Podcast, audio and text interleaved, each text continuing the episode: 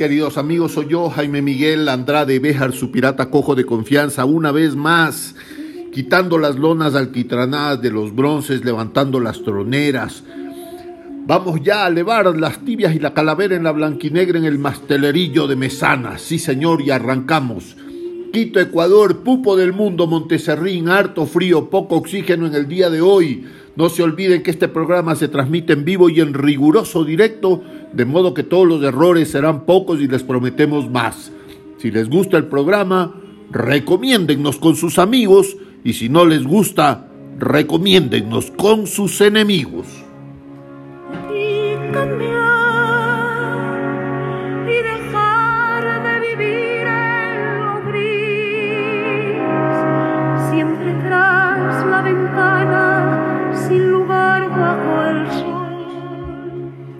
¿Qué les parece esta maravillosa melodía?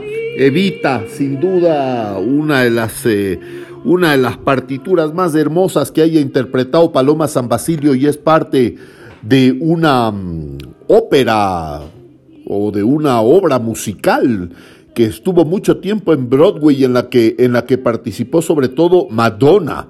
Sí, señor, y esta canción que se llama No llores por mí Argentina pertenece a esta obra musical de Broadway que se llama Evita. Ya les voy a contar por qué arrancamos nosotros con este tema musical el día de hoy. Escuchemos un poquito más.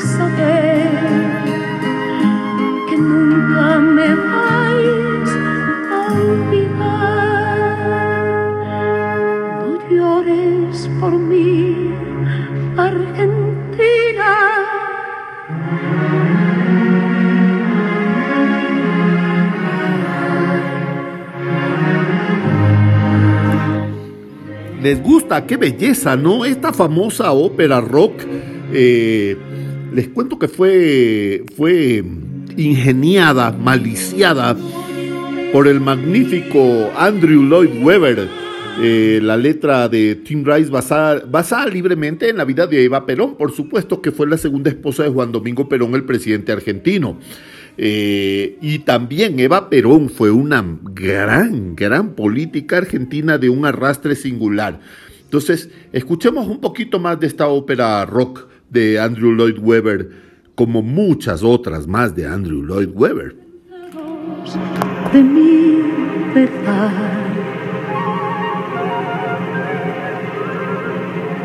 Si aún queréis dudar, mirad mis ojos, como lloran.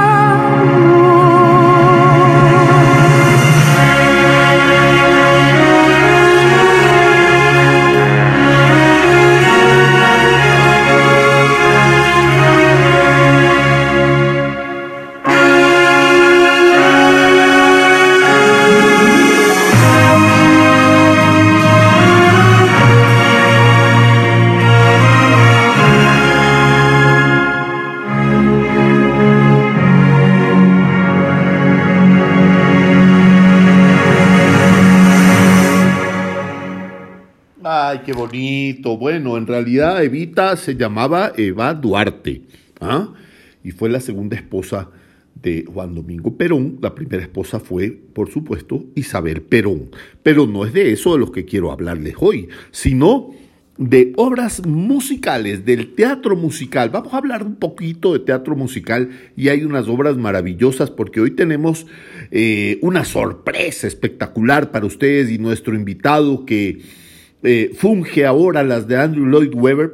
no, no es cierto, pero, pero bueno, está haciendo una obra musical, un teatro musical precioso y va a, presentarse en Quito. Van a, abrir telones en Quito próximamente con eh, referencia a un tema que, a los quiteños aman mucho, a una zona de la capital que es icónica en el desarrollo de Quito y en la vida de los quiteños, donde muchos de nosotros, sobre todo los que jugamos de la sub-60 para arriba, hemos pasado momentos maravillosos. No se olviden que nos auspicia la panadería de Don Wilio, de Don Willo, perdón, y la zapatería de Don Pepe, porque el First National City Bank y el ABN Amro Bank han tomado las de Villa Diego.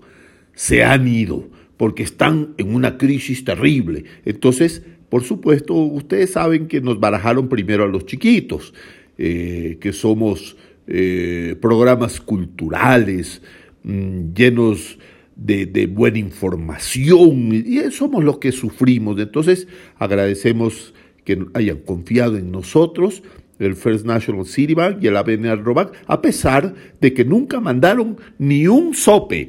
¿Qué tal estos muchachos? Bueno, muchachos, y antes de arrancar quiero eh, quiero recibir a nuestro amigo a nuestro amigo querido. No, no quiero decir el nombre todavía, pero lo quiero recibir con la interpretación maravillosa de Anne Hathaway que es una magnífica actriz y ha demostrado ser una magnífica actriz de teatro y de teatro musical y también una magnífica cantante.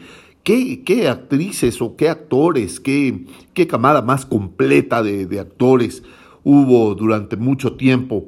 Esta, esta, maravillosa actriz que se llama Hathaway eh, trabajó con la obra Los Miserables.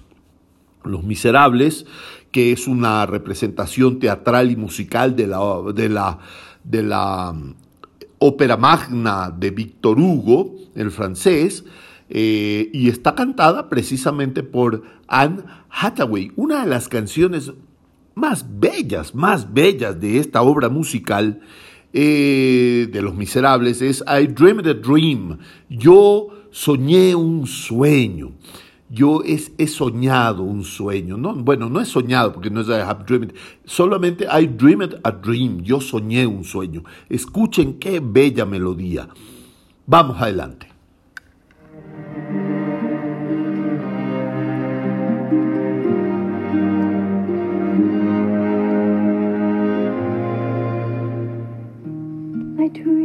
A dream in time gone by. And hope was high and life worth living. I dreamed that love would never die. I dreamed that God would be forgiving. And I was young and unafraid. So dreams were made used, wasted. There was no ransom to be paid, no song unsung, no wine untasted. Tigers come at night. With their voices soft as thunder. As they tear your hope apart. As they turn your dream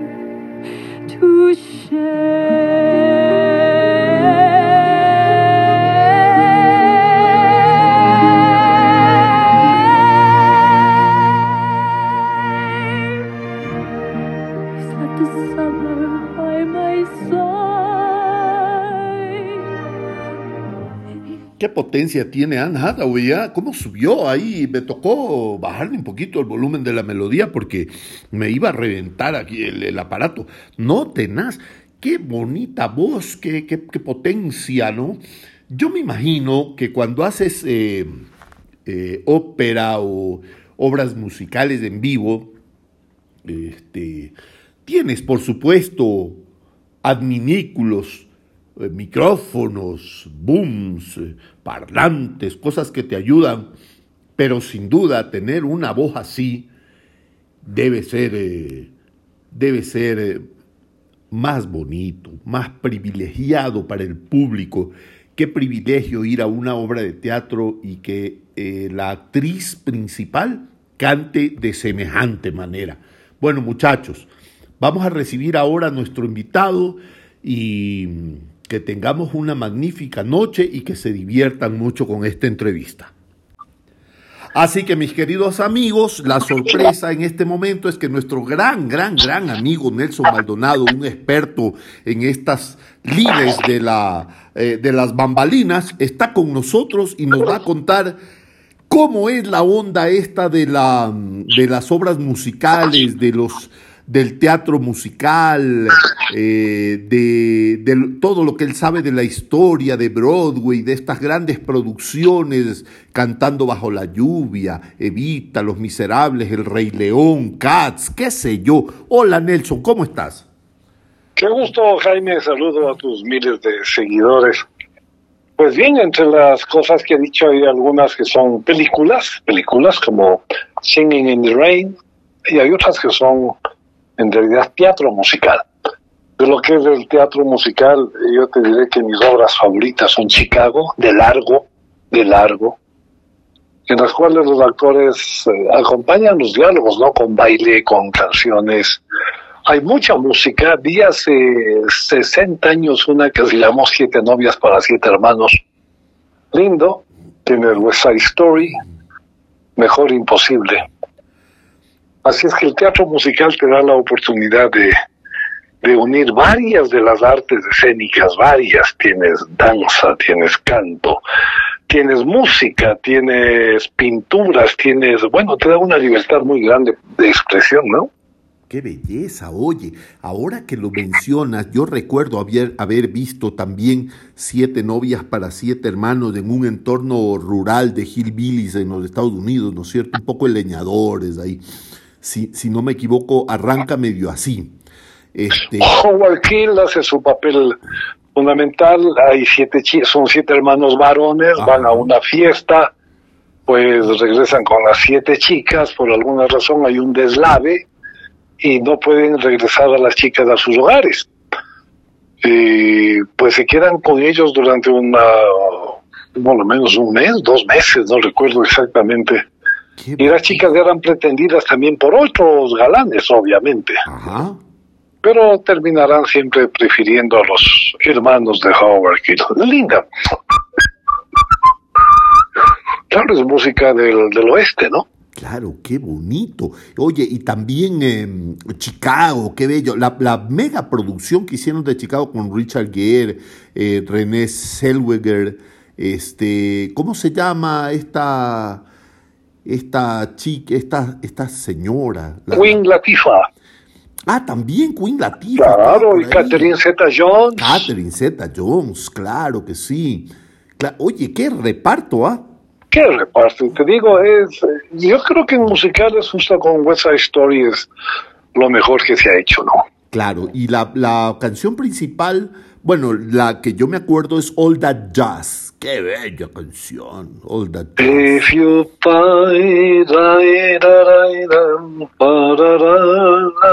todas las canciones son realmente lindísimas, pero ninguna ha superado hasta ahora a West Side Story.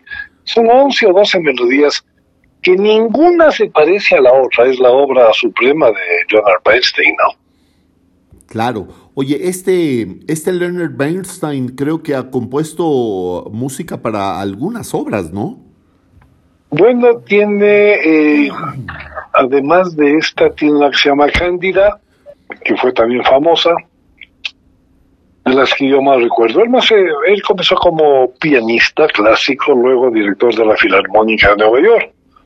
Luego lo, lo persiguieron en la época del macartismo, diciendo que tenía... Era comunista.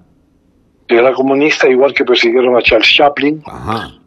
Le abrieron un expediente a, a Leonard Bernstein y le hicieron la vida imposible, ¿no?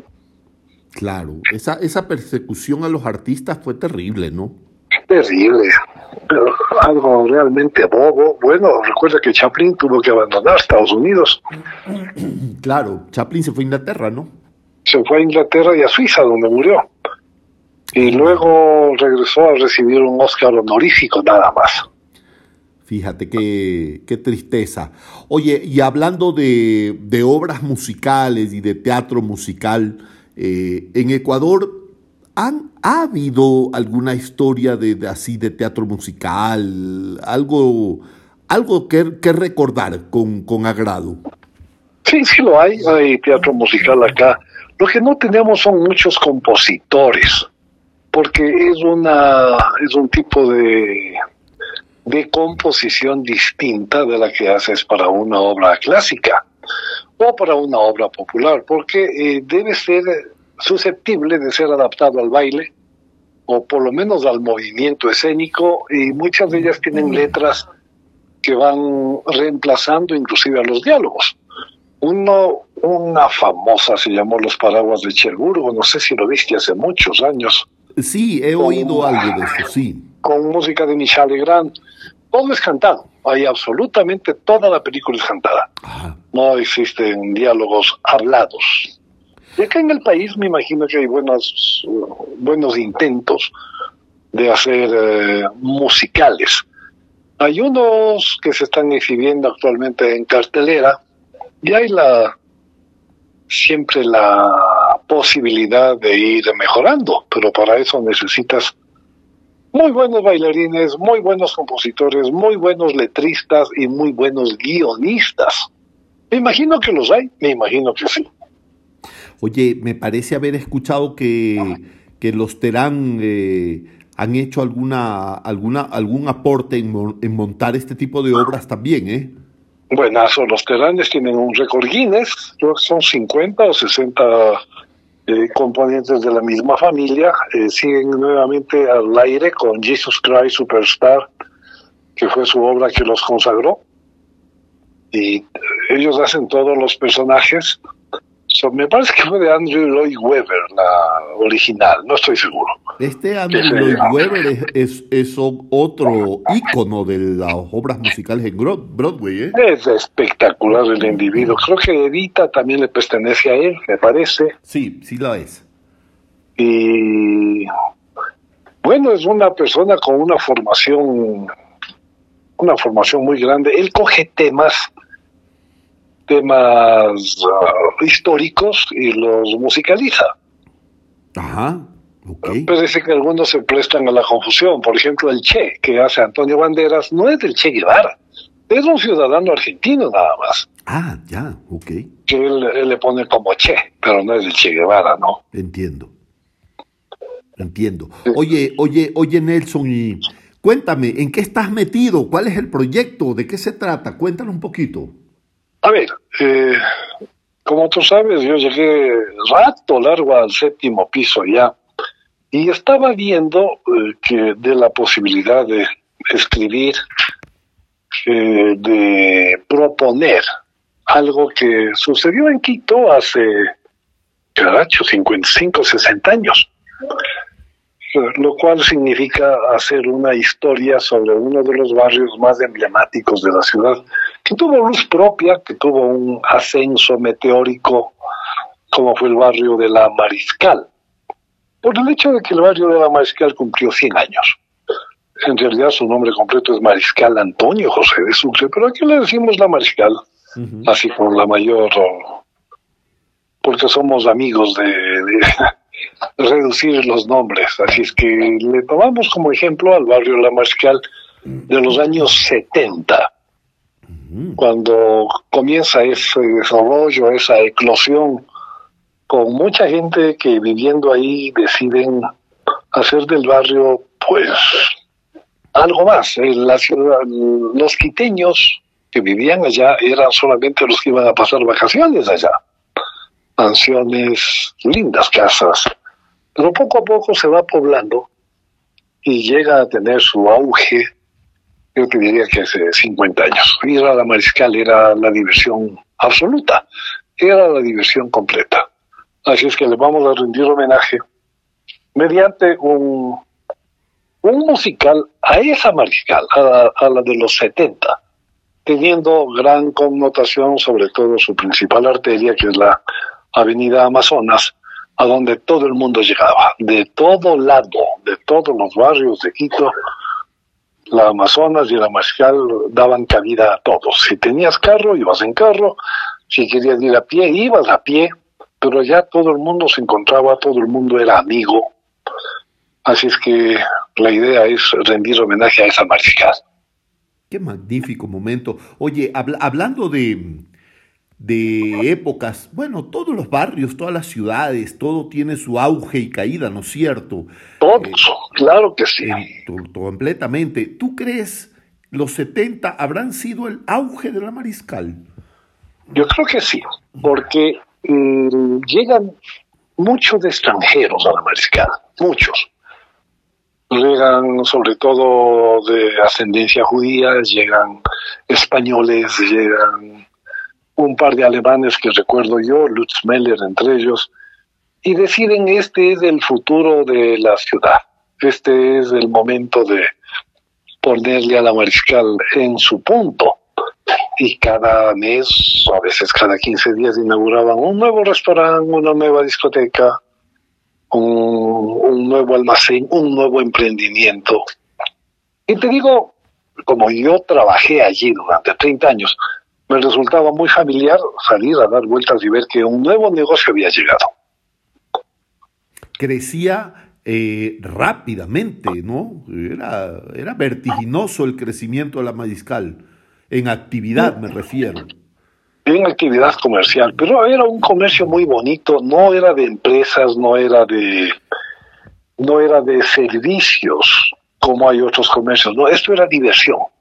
Era especialmente diversión, era eh, una propuesta gastronómica. Cuando yo fui hace poco a visitar a uno de mis hijos que hacía su posgrado en San Antonio, en Texas, ahí tienes un, un río, un pequeño arroyo que atraviesa la ciudad de San Antonio y a ambas orillas, a ambas veras del camino se desarrolla una actividad turística maravillosa. Todos son restaurantes, todos son todos son restaurantes, pero los hay por cientos, comida mexicana, comida americana, comida árabe. Algo así era lo que pasó acá en Amarizcal. Hubo, hubo, una diversidad de, de comida. Yo, bueno, yo no sé, pero hay, mucha gente que eh, califica su vida de acuerdo a qué comía. Yo soy uno de ellos, porque soy un glotón y un panzón. Entonces, yo me acuerdo que había una sanduchería ahí que se llamaba Los Sándwiches al Paso. ¿Te acuerdas que hacían unos sándwiches con aguacate? claro, claro, claro. Habían desde helados, desde helados, el famoso helado chino, el secao, los helados Bomomor, los helados Amazonas. Es decir, cada uno enfilaba hacia donde su corazoncito le mandaba, ¿no? Claro, esos helados secados no eran los que tenían un heladote ahí afuera. Claro, un cono enorme. Luego se puso, me parece, el Kentucky al lado. Sí, luego llegaron más negocios ya, luego llegaron... Y las churrerías de Manolo, Marios. Eh, Esos fueron de los primeros. Si tenías plata, te ibas a comer en la fuente. Si no tenías mucho, te ibas al Manolos. La churrería, ahí te sentabas, tomabas un cafecito para ver la gente pasar. Como diría Piero, pasar y pasar. Claro.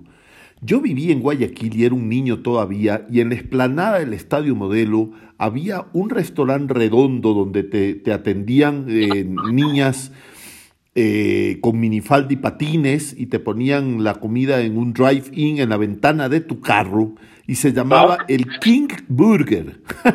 el King Burger, ¿no? Aquí creo que era la fuente, ¿verdad? No, aquí había uno que quedaba en la bomba de gasolina de la Colón de los Molestina. Ah. Se llamaba Driving de la Colón y te atendían las chicas de patines. Ah, ¿o entonces no era la fuente? La fuente no te atendían en patines. Ah, no, ya. No te creo. Ah, ya. Pero era el mismo servicio de driving. Tenías eh, locales en la Amazonas, otro en la Avenida Orellana. Y era eh, la comida, tú sabes, te acabas en cuarto de hora. Entonces había algo más que hacer durante las tres horas que te quedaban. Claro. El asunto era ir a dar vueltas y vueltas y vueltas por Amazonas. El famoso tontódromo era aquel, El famoso Tontódromo, ¿sí? Claro. Y era, era una avenida muy amplia donde podías estacionarte. eh, re- recuerdo yo que era, era más bien una avenida como para ir a pasear en, en el auto, en el carro, a dar vueltas. Darle vueltas y vueltas. Y si no tenías carro igual, dabas vueltas a pie. Igual te iba, claro, por supuesto que sí. ¿Y cuáles eran los negocios emblemáticos en ese momento?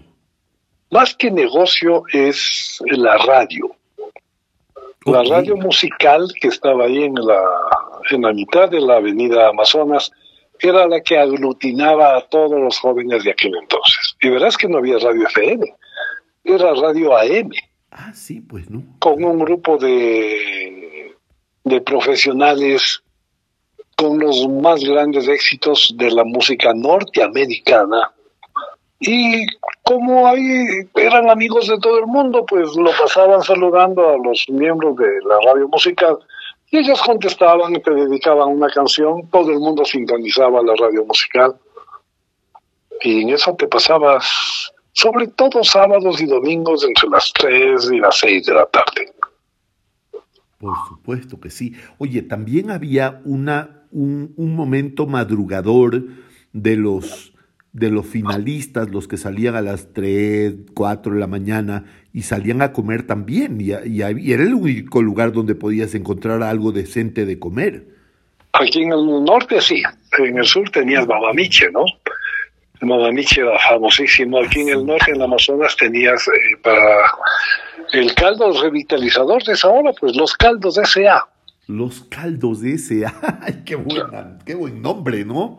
Significaba los caldos son aquí. No te creo. No era ese que tenía afuera la, el, eh, el- el, eh, la figura de un mesero que tenía una bandeja con un plato sopero del cual salía un pie.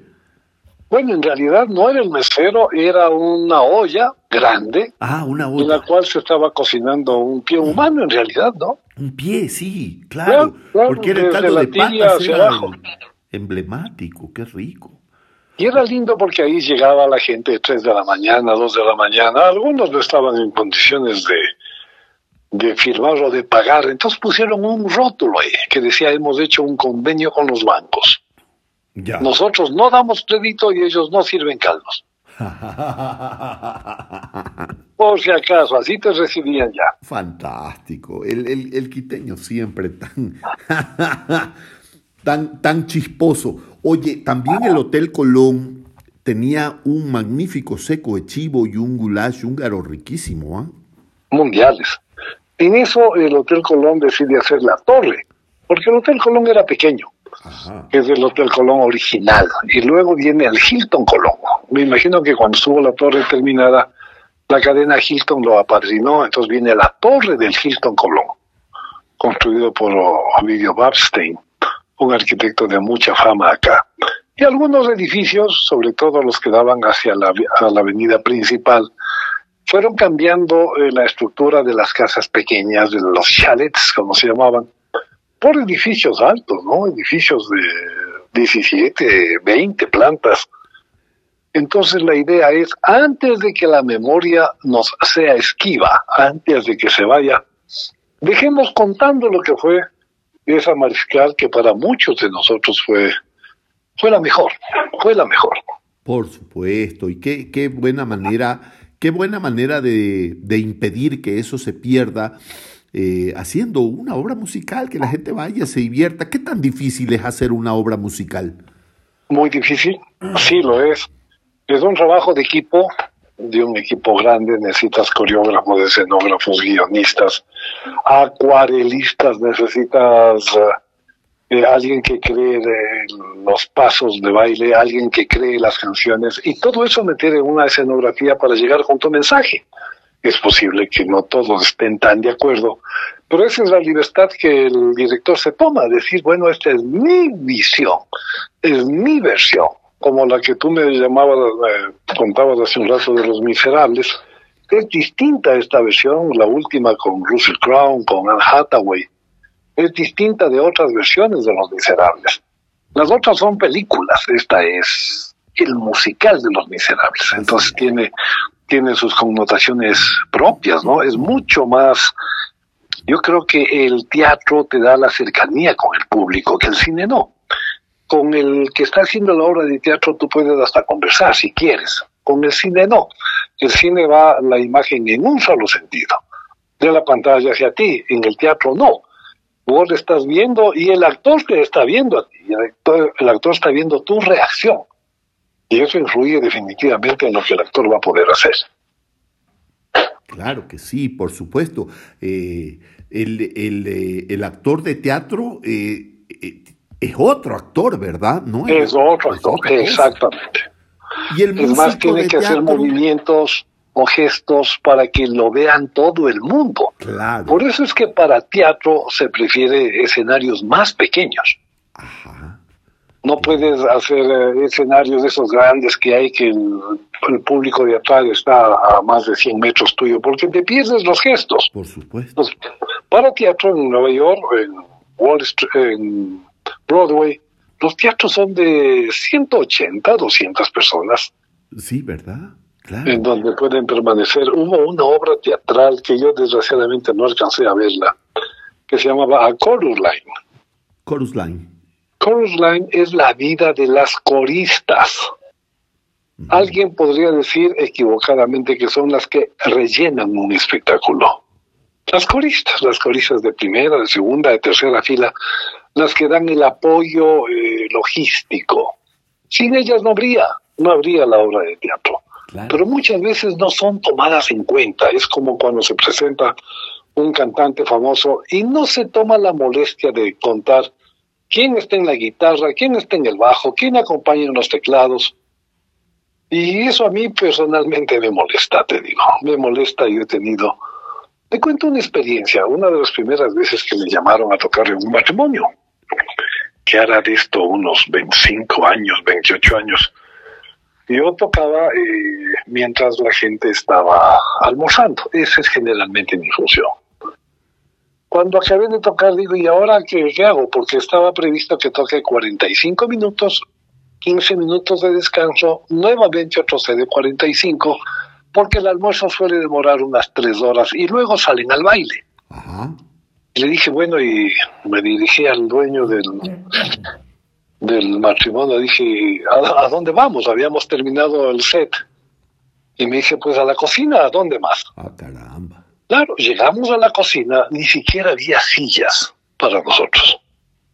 No las había, o sea, el rato que llegas eres el músico. Y el rato que terminaste de tocar y la gente quiere algo más, te dan un vaso de trago para comprar una hora más de actuación. Fue la única vez que me pasó eso. Nunca más lo volví a aceptar y en los contratos que firmo digo, los artistas tendrán derecho a una mesa, tendrán derecho a ser atendidos y a ser servidos en los intervalos entre un set y otro. Claro, por supuesto. Y así lo hemos hecho siempre, siempre. Hay una historia tan linda. Alguien me contrató a través de tercera persona para un evento, para un matrimonio muy sonado, muy sonado. Estando tocando yo, de repente siento que me abrazan por atrás. Era mi hijo, Juan Lorenzo, que estaba invitado a la boda. Y él no sabía que estaba eh, contratado para tocar en el, en el almuerzo. Papá, ¿qué haces aquí? Le digo, mi hijo, estoy contratado. Pues se quedó conmigo hasta que terminó mi contrato terminaron mis horas de trabajo y luego nos retiramos juntos a una mesa. Le dijo, yo me vengo a pasar con vos acá. Dije, ¿y vos tienes tu mesa, tus amigos? No, me dijo, yo me paso contigo. hasta que vos termines tu trabajo. me encantó, me encantó. Entonces así es la vida del, del artista, tiene sus bemoles a veces. Pero si tú no te haces valer, pues, ¿quién más lo va a hacer? Por supuesto, claro que sí. Pero tú, tú eres una persona muy reconocida, muy, muy famosa. O sea, yo no creo que haya alguien en este momento que, que no te conozca. Eh, eres realmente una, una persona, no sé si un hombre público, no es lo mismo decir un hombre público que decir una mujer pública, ¿no? Por supuesto. pero en todo caso eres muy conocido. Oye, cuéntame algo. ¿En alguna ocasión has hecho algo parecido a un teatro musical? No, nunca. O sea que esta es tu ópera prima. Esta es la ópera prima y, y te digo que el asunto me ha despertado un interés. Es que es tan lindo, es tan lindo. A ver, eh, yo dije, necesito, ya te dije a las personas, más o menos seis o siete hay que empatar. Y para el guion, llamé a una persona histriónica por naturaleza conocedora del teatro porque él hacía monólogos, en fin, que es el pájaro Félix Cordero. Le dije, mira pájaro, estoy en este plan. Me dijo, llamaste a la persona equivocada. Porque yo estoy retirado desde hace algunos años, ya no escribo ni en las revistas, ni en los periódicos, estoy absolutamente retirado. Dije, bien, respeto tu, tu retiro. ¿Dónde vives? Mándame la ubicación. Llegué y conversé 20 minutos. A los 20 minutos me dijo, acabo de volver de mi retiro. me, fascina la idea, pero así, me fascina la idea de hacer un musical sobre una mariscal que él también la vivió y ahora me llama cinco o seis veces al día. Ah, y estamos ahí, él está haciendo el guion y lo cambia a cada momento. Somos, somos nuevos en esta liga, o sea, sabemos a dónde queremos llegar. Lo que estamos descubriendo son los caminos que debemos tomar. Están electrificados con esta idea. Completamente, completa y absolutamente. Y, me dice, mira, yo tengo esta escena, me llama al día siguiente, y ya cambié la escena. Digo, perfecto, esa es la manera como vamos puliendo vamos sacando adelante lo que es lo que es esta, este nuevo reto. Yo he hecho desde el año 95, o sea, cuando estábamos en Sucres, comencé a hacer mis presentaciones. Generalmente hago dos al año. Hago una poli a la madre, y que se llama A Toda Madre, y hago otra en diciembre por las fiestas de Quito que se llama Quito Maravilla. De hecho, eso ya varias veces, y a veces me invitan una o dos veces al año más a algún espectáculo. Este último de hace 10 días que me invitó Paulina Tamayo, que estuvo una cantante peruana excelente también. Pero generalmente soy invitado a esos eventos, excepto los que yo organizo. Y es una, es una dosis de adrenalina, pero espectacular. No sabes si va a ir la gente, si no va a ir si les va a gustar, si no les va a gustar. Es un emprendimiento como cualquier otro. Tú puedes ponerte a hacer chocolates y puedes quedarte con toda la producción. O puedes vender y al próximo año dices, ahora voy a hacer eh, el doble de lo que hice. Eso ya lo he hecho desde el 95, es que dije, es hora de darle un giro. Antes de que me olvide todo lo que me estoy acordando, como era la mariscal en los años 70. Qué bello. Ahora, con respecto a lo que tú dices, ¿no? De un emprendimiento, claro que no es lo mismo que salga Jaime Andrade y diga voy a hacer chocolates, a que salgan los dueños de Pacari y digan me inventé un nuevo chocolate, ¿no es cierto? y salieron algunos, o yo te digo que la gran mayoría eh, no llegaron, como todos los emprendimientos, dicen que apenas un 10% superan el primer año. Ajá, ya, claro. Y eso es en todo, eso es en todo. ¿Y cómo te impones tú? Tu nombre es, es, una gasolina fenomenal para que esto funcione. ¿Cómo, cómo, cómo, cómo lo ves? O sea, ¿qué, ¿qué vamos a esperar de esta obra? Para nosotros, los que estamos en el escenario, la obra está al otro lado. La obra está en el público.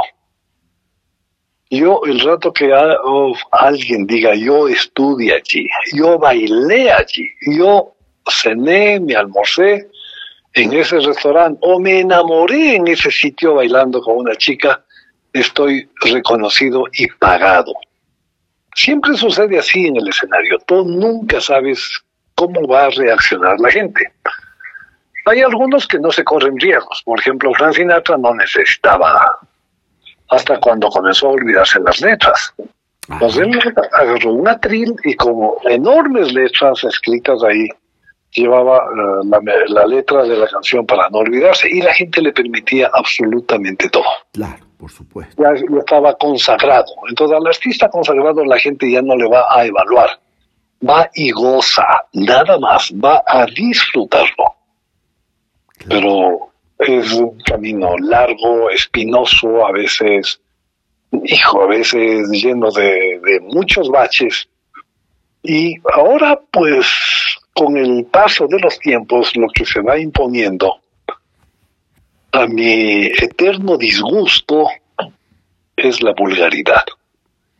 Yo veo los stand-ups, estos, hay una hay unos tres o cuatro que se transmiten directamente por los canales de cable. Las palabrotas son cada vez más ofensivas, son más groseras, la genitalidad se ha tomado prácticamente toda la toda la escena, todos son chistes groseros, burdos. Yo dije, tengo que decir, esta es mi opinión, esta es mi propuesta y vamos a ver la gente cómo reacciona. Es como cuando tú eres ingeniero o arquitecto, te unes y dices, mira, hagamos 25 departamentos, veamos si se venden. O sea, tú haces el gasto, tú corres con toda la, con toda el riesgo. Claro. Y luego sabrás si es que te fue o no te fue bien. Claro, y en los primeros 20 todavía ni ganas. no ganas, en absoluto. Oye, es caro hacer una obra, una obra de este calibre, es costoso. Es costoso, claro, porque la gente va a ser bien tratada. Entonces hemos encontrado la manera de... Ahora nos ayudamos visualmente con enormes pantallas de una nitidez asombrosa, pero así es como cuestan también. Claro, claro. Entonces el asunto es sembrar sembrar la, la, historia con el grupo ese ejecutivo, llamémosle, que hemos hecho, y poner a disposición de la gente. Esto es lo que proponemos. Usted califíquelo. Qué bello. La música va a ser música grabada, va a ser música en no, vivo. No, es en vivo, es en vivo. Es en vivo. Claro, claro. Tú, tú también estás ahí tocando, ¿no? Claro, yo estoy en el un extremo con mi piano, al otro lado está eh, está mi querido amigo Pablo Arias con su grupo completo. ¡Qué belleza! Y vamos armando diálogos ahí, y además hay que crear música, Ajá. crear nueva música para los diálogos y para las escenas. Claro, por supuesto, música que sea de este musical de este musical, exactamente. Qué belleza. Oye, me va a encantar ver eso. Eh, eso, eso me parece fascinante. Bueno, vos vas a estar en el escenario, ¿no? No hay problema. ¿Cómo? Vos vas a estar en el escenario también. Yo voy a estar en el escenario. ¿Hay algo que barrer, por si acaso? Pero, pero claro, ahí estarán tus obras, estarán tus acuarelas en formato, formato gigante tendremos que ver cómo las vamos armando y sobre todo estará tu entusiasmo a toda prueba.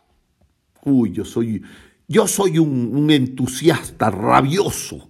Soy el, primero ahí con, con, la bandera de Iwo Jima parado ahí para la foto. Te digo, entre tanta mala noticia, entre tanta mala vibra que hay, hace poco estaba escuchando aquí lo que políticamente se está tramando en mi país es algo realmente vomitivo. Yo digo, si es que logramos sacar unas sonrisas, unos cantos del público, valió la pena el esfuerzo. Oh, sí, por supuesto. Oye, cuéntame unas, unas dos o tres canciones o músicas emblemáticas que sean el, el soundtrack de tu vida en la Mariscal, como, como cuál, por ejemplo, a ver. Hijo, entre tantas, hijo, entre tantas, te diré que yo en aquel entonces tocaba en el Luis, en el, uh, bueno, comencé en el Luis con un grupo que se llamó la Corporación del Sonido. Ahí sonaban las últimas canciones eh, siempre norteamericanas, muy pocas europeas. Gervé Vilar recién hacía su presentación con Caprice Fini, un muchachito de 20 años, Salvatore Adamo, trataba de dar sus primeros pininos también. Toda esa música que nos llegaba, no a la velocidad que hubiéramos querido, nosotros la interpretábamos también. Poco después llega la música disco, y ahí hay una que a mí me fascina, que se llama I Never Can Say Goodbye. Mm, Porque esa me recuerda un, un romance de esos de estudiante, de platónico, platónico, pero la canción no se ha ido jamás. Por eso te dicen hay canciones que en determinadas ocasiones se convierten en personas. Y para mí esa fue una de ellas. Qué belleza. Oye, ¿tú crees que Alexa eh, reconocerá I Never Can Say Goodbye? Pero claro, la versión de Gloria Gaynor, la original. pidámosle, pidámosle, a ver qué pasa. A ver.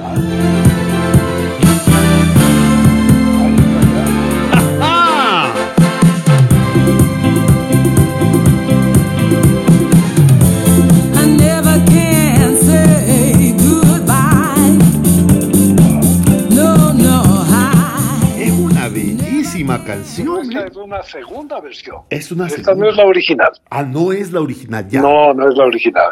lo, que tiene de, lo que tiene de nuevo la música disco, lo que tiene de encanto, si tú quieres, es que grandes orquestas del mundo acogieron esta música.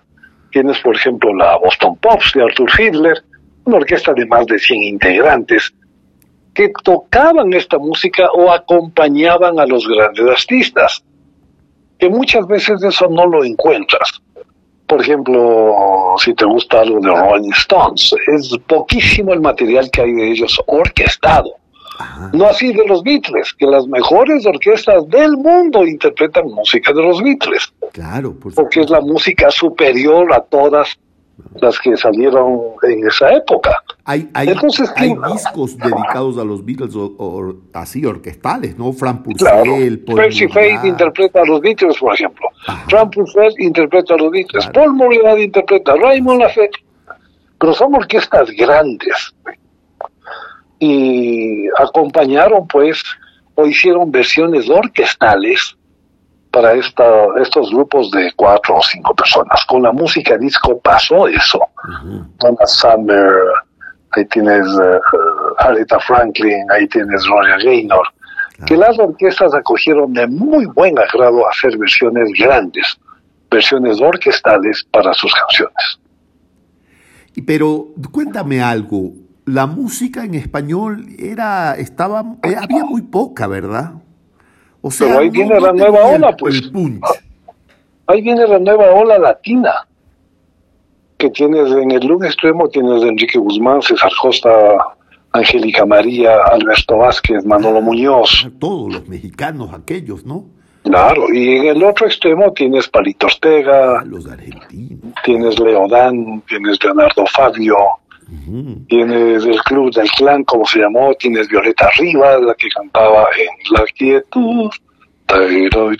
Tienes un poquito después, tienes los tíos queridos. A los españoles. Ah, no, los Ah, no, los españoles son sensacionales en aquella época. eran argentinos? ¿Cuáles? ¿Los tíos queridos? Sí, ellos son de acá, mientras en España tenías el dúo dinámico. El dúo dinámico, claro. Tenías Serrat, que estaba saliendo recién, claro. ganando el Festival de Eurovisión. ¿Quiénes eran aquellos que cantaban Voy a pintar las paredes con tu nombre, mi amor? Voy a pintar. Eso, eso. Deben ser los tíos queridos, ¿sí? Deben si ser. me ves volar, pam, pam, eso, pam, pam, claro. Ajá. Mientras tanto, en España tenías Mocedades, Los Tallos, tenías Eres tú, tenías, ah, tenías belleza. Todo está en esa época. Claro. Y eso llegaba acá, y eso escuchábamos nosotros acá. Oye, en México algo. tenías los yaquis, los mustangs. Sí, sí. Claro. Pero, pero yo, yo te quería comentar algo al respecto. Fíjate que a veces pensamos que solo, solo somos los de la sub 70 para arriba los que oímos esta música, pero no es cierto. Yo los he pescado a mis hijos oyendo esta música y a gente joven le gusta. es musicalmente bella. Claro, hay que hacerles escuchar más seguido. Por ejemplo, yo sería incapaz de oír Maluma, Bad Bunny, ninguno de ellos. O sea, no, no te aguanto cinco compases de ellos, ya ni lo intento siquiera. Pero me solazo mucho con algunas canciones de los iracundos, de, como te digo, de la nueva ola, esas sí me gustan mucho. Y los que llegaron de Europa en esa época, Joe Dassin, en la misma época llegaba un poquito antes quizás Gilbert Bicot, Nathalie de Champs-Élysées. Qué lindo, de eh, Jacques Brel, claro, qué bello. Oye, y en el teatro, eh, estas personas que aman esta música, seguramente ya van a tener que ir con oxígeno y vamos a necesitar atachés para que los ayuden a llegar. Sí, tenemos sillas de ruedas, si es que alguien necesita. Ah, perfecto, yo voy a llevar la mía. Sí, sí, yo voy a llevar la mía, pero esperamos entonces un, un, público mayor. No tengo idea, pero yo apuntaría a que sí, porque como te decía, la idea es decir, ve, tú bailaste en esa discoteca, tú cenaste aquí, tú te declaraste a tu novia en este restaurante, o aunque sea, o aunque sea tu novia bailó ahí con tu mejor amigo y tú no sabías. ya le complicaste de ganas. Pero bueno, esa es la idea para la idea es que sea para público que le gusta la buena música. Claro. Como tú dices, la, la edad es, es una variable. Es una variable. Oye, y, y, se puede decir ya dónde, dónde va a ser el evento este tan lindo que, lo, estoy soñando ya. ¿Se puede decir pues o todavía no? Sí, sí, sí, estamos en el Teatro Beethoven del Colegio Alemán, acá en Cumbayá. Uy, qué lindo. Es el que más, más uh, facilidades nos da, porque para, para un evento de esta clase necesitas luces especiales. Hay un, hay un guion solo de luces dónde apagar, dónde minimizar, dónde aumentar. Necesitamos una tramoya completa, absolutamente completa. Y después de visitar cuatro teatros, vi que el más adecuado para esta, esta idea era el Teatro Beethoven, donde he estado ya en algunas ocasiones y nos ha ido muy bien. La atención que nos dan allí de primera. Tienes seguridad, tienes parqueo para todo el mundo y por eso opté por quedarme acá. Claro, es bellísimo. Eh, incluso si, si yo mal no recuerdo, de mis épocas en que lo llevaba mi hijo para allá, el parqueo es prácticamente cubierto porque tiene techado y ese techo te acompaña durante todo el camino hasta que tú vas subiendo para el colegio. Así es, así es. Si te llueve no, no le va a mojar ni al carro nos dan muy buenas facilidades allí. Ya he trabajado con el colegio, son muy, muy entusiastas con cada show que yo he llevado allá. Y ahora fueron los primeros sorprendidos cuando les dije que era un, un musical. Les encantó la idea. Me han dado todas las facilidades absolutamente. Ya está firmado el contrato, ya está, ya está todo, solo esperando que llegue la fecha. Qué maravilla, qué bello. Em, el, el, cuerpo de actores y de, y de son que son bailarines también. Sí, bueno, no, no todo es bailado, pero sí hay que saber desplazarse en el escenario. Ajá.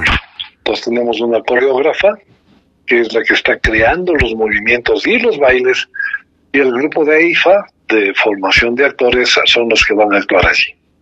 Caramba, qué, interesante. O sea, y van a haber 600 actores más sentados del otro lado. Claro, metiendo, metiendo cuchara. Pero es que es, hay una interactividad grande con el público. Porque ellos estuvieron allí. Ellos fueron, ellos estuvieron.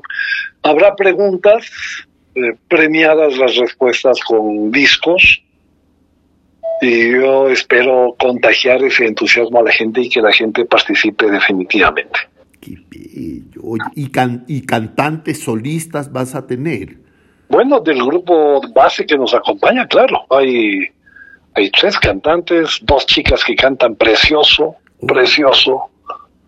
Uy, yo, me imagino a, a, ti tocando tocando el piano y alguien cantándose una canción de Charles Aznavour ahí o, alguna medio paracidona bajo el cielo de París o, o, no sé, pues hay alguna cosa, la bohemia, qué sé yo, algo bien, ¿verdad? Tienes que, tienes que estar ahí para verlo. Claro, hay que estar ahí.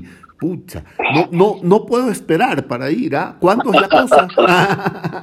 ¿Y para cuándo tenemos que ir? Cuéntanos. Eh, está separado el viernes 26 de mayo. perfecto, pues si estamos hasta de vacaciones.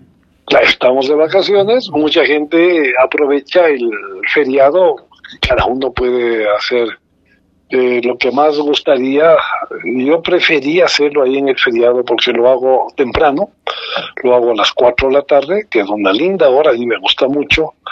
Y cuando salimos estamos todavía con luz y que la gente se quede afuera opinando, comentando. ¿Tú acostumbras salir al hall del teatro a compartir con la gente? Sí, sí, claro. Ay, qué rico, qué maravilla. Y después de tus presentaciones, a, veces eh, te vas con la gente, con los que produjeron la obra y hacen un after party, alguna cosa, o no, cada cual para su casa. Eso, no ha habido chance. Eso no ha habido chance, pero sí me encanta preguntarle a la gente cómo se va, cómo sintieron. Es muy probable, es muy probable que tengamos chance de servir una copa de vino o un canelazo eh, que calienta para estas frías tardes que está haciendo. Oh.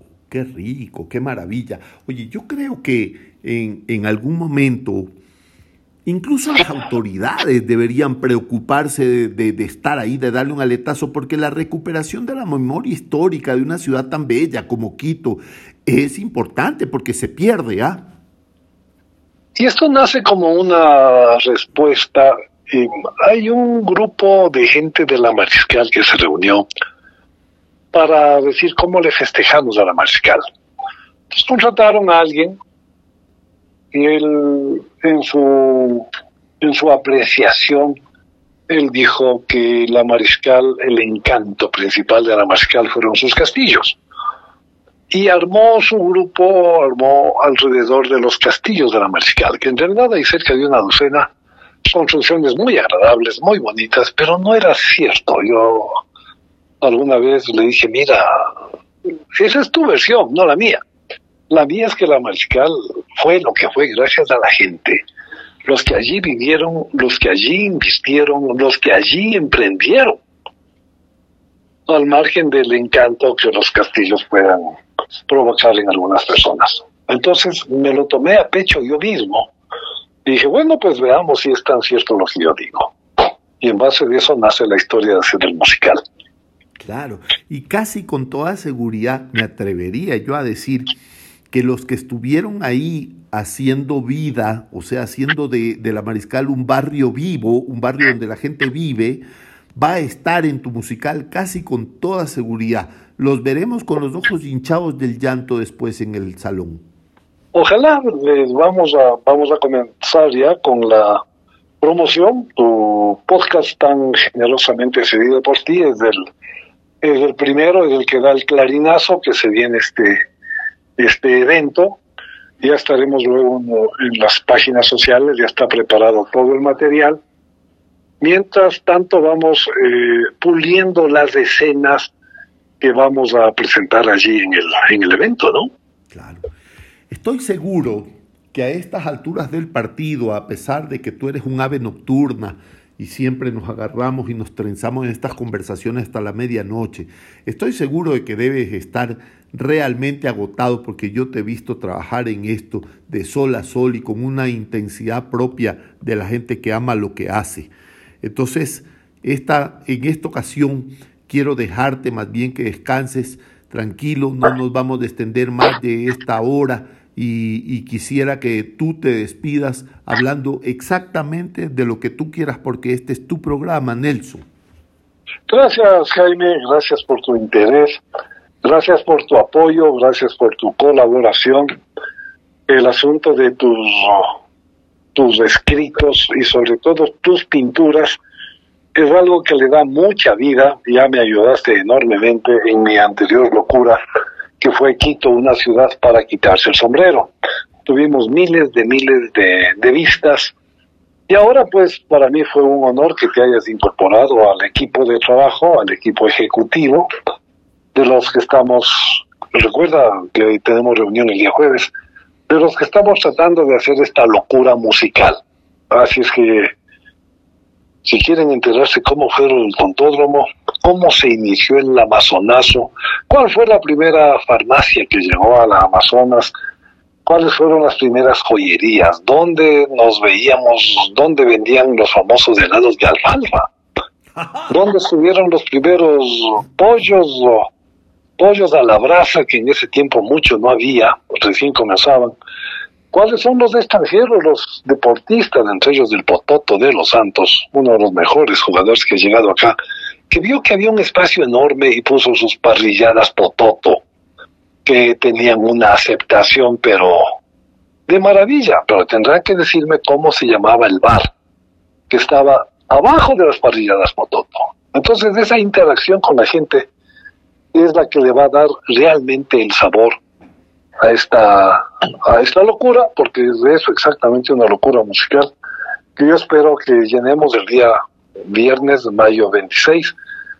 A propósito, te cuento que las localidades van a estar en buen plan, porque ahora todo es eh, desde la computadora, no necesitas ir al teatro a comprar, dentro de tu computadora, ves un espacio que te gusta y dejas reservando ya. Y esto ya está en camino, esto ya está, las escenas las seguimos puliendo, siguen asomando unas, cambiando otras, pero el espíritu y la intención se mantiene intacto. Así que gracias a ti la gente podrá admirar tus acuarelas, podrá admirar tu, tu contribución, que es, a no dudarlo, de enorme valía. Yo estoy más agradecido que tú. Estoy realmente emocionado como niño el 24 de diciembre, esperando que sea 25 para levantarse en pijama, abrir los regalos. Así era Así era, ¿no? Así era. No, no podía ni dormir, caramba. Oye, qué belleza, me va a encantar estar. Yo te agradezco por hacerme parte de tu equipo, eso es una maravilla. He visto cómo haces las cosas, eres un gran profesional y estoy seguro que Quito entero te lo agradecerá enormemente. Vas a ver que van a pedir Ancor muchas veces y que van a pedir una reedición y vas a estar ocupadísimo. Ojalá, Jaime, ojalá hables con boca de ángel. Estamos haciendo todo nuestro esfuerzo, todo el equipo. Ya los conocerás también a los muchachos de, los, de la coreografía. Todo el equipo es de lujo realmente. Y bueno, tú me contarás las reacciones de la gente yo les diré, vengan, conozcan en persona a, Jaime, que nos ha ayudado de una manera espectacular con sus acuarelas, con tus ideas, con tu entusiasmo, porque eso es realmente lo más importante. Chévere, mi querido amigo. Te deseo que tengas una magnífica noche, descansa, que tus días están agobiantes y una vez que nos despidamos, a la gente le voy a dejar con Caprice Fini, porque esa es una de las canciones que mencionaste, así que para que tengamos ya una píldora de lo que se viene. Gracias, amigo. Una buena noche. Gracias, Jaime. Un abrazo.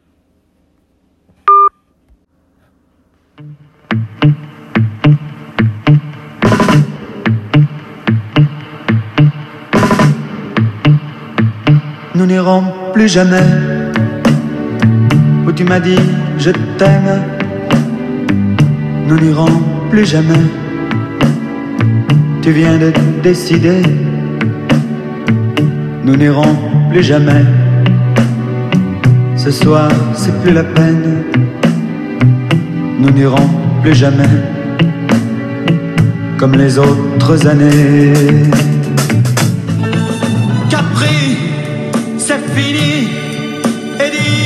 C'était la ville de mon premier amour.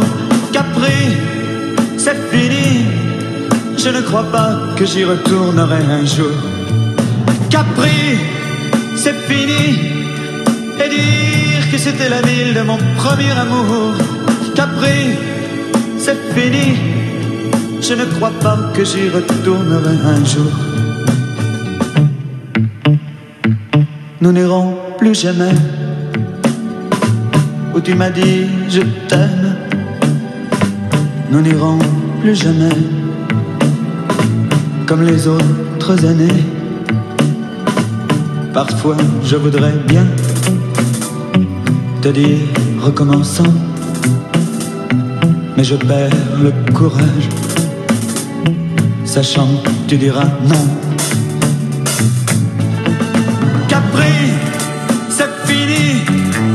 Dire que c'était la ville de mon premier amour. Capri, c'est fini, je ne crois pas que j'y retournerai un jour. Capri, c'est fini. Et dire que c'était la ville de mon premier amour. Capri, c'est fini. Je ne crois pas que j'y retournerai un jour. Nous n'irons plus jamais. Mais je me souviendrai du premier rendez-vous que tu m'avais donné. Nous n'irons plus jamais